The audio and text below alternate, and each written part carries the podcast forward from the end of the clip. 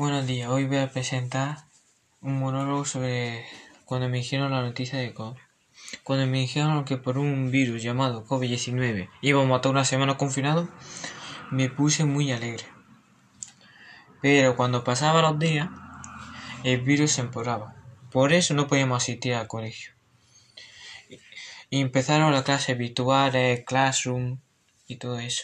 Y me costó adaptarme a eso, porque nunca había enviado tareas por el móvil, ni había entrado a clases virtuales.